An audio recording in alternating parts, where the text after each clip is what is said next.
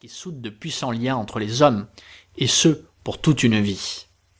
Pour se lancer dans l'aventure à deux ou à plusieurs, il est par conséquent indispensable de s'entourer de personnes ayant la même vision que vous, et surtout la même ambition. Trouver le bon partenaire dans la vie, comme dans son travail, c'est la clé. J'en reviens à mon histoire, remontant le temps jusqu'en 1999. À cette époque, je travaille pour une agence de presse internationale. Je vis dans mes valises 11 mois sur 12, sautant d'un pays à l'autre pour réaliser des reportages économiques sur ces mêmes pays, publiés dans des magazines et quotidiens prestigieux. Le Monde, The Daily Telegraph, USA Today, Time, mais surtout financés par la publicité. Je me trouve, à l'automne de cette année-là, en Roumanie, première étape d'un reportage pan-central européen sur le secteur des télécommunications. Dans un restaurant branché de la ville, on me présente Eric, un Français expatrié, vivant en Afrique du Sud, et venu à Bucarest pour voir une amie qui travaille pour la même agence que moi. Quelques mots échangés autour d'un succulent goulash, puis quelques phrases autour d'une bière locale, le fit passe. Avec Eric, on s'entend bien dès le début. Trois ans plus tard, avril 2002. Toujours travaillant pour la même agence, mais désormais affecté au siège à Madrid comme petit chef, je continue à voyager, mais beaucoup moins qu'avant, juste huit mois sur douze. Je me trouve en Afrique du Sud pour superviser le reportage d'une équipe et l'on me représente à nouveau Eric, qui est cette fois-ci le régional de l'étape. Bien que travaillant pour Michelin à Johannesburg, il est le contact Afrique du Sud pour les journalistes de notre agence de presse. Eric me le dit qu'il songe à quitter la nation arc-en-ciel pour venir s'installer à Madrid.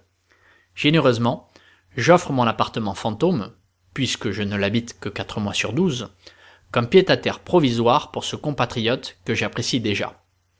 Trois semaines plus tard, à Madrid, et entre deux avions, coup de téléphone de ma double rencontre roumaine-Afrique du Sud, Eric vient d'atterrir à Madrid, il ne sait pas où loger. Ma proposition tenant toujours, c'est dans mon appartement qu'il s'installe provisoirement. Il y restera cinq mois. Un an plus tard, mars 2003, je viens de me faire éjecter de l'agence de presse internationale après sept ans de bons et loyaux services.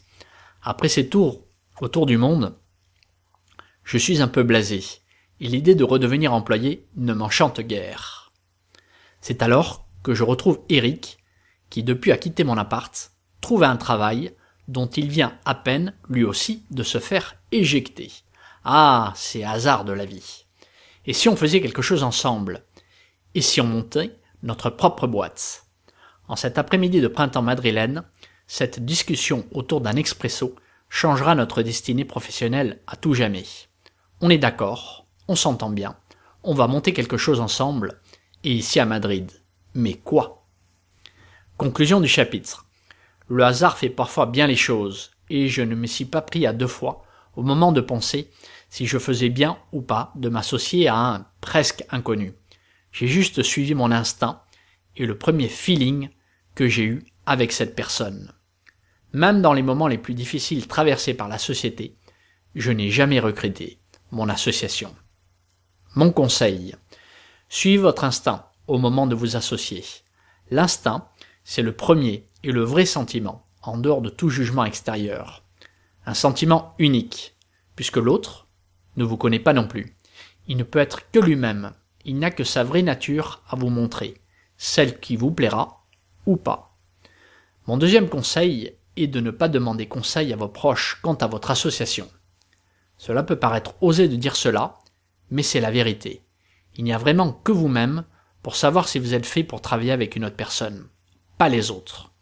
En résumé, on pourrait dire qu'il faut laisser le rationnel de côté au moment de choisir son associé et ne suivre que son instinct. Mai 2003. Trouver une idée ou pas. Monter un business lorsque l'on n'a pas beaucoup d'idées, c'est un peu difficile, mais ce n'est pas impossible. C'est pour cela que l'on a inventé le système des franchises. Je ne veux, en aucune manière, offenser ni les franchisés, ni les franchiseurs.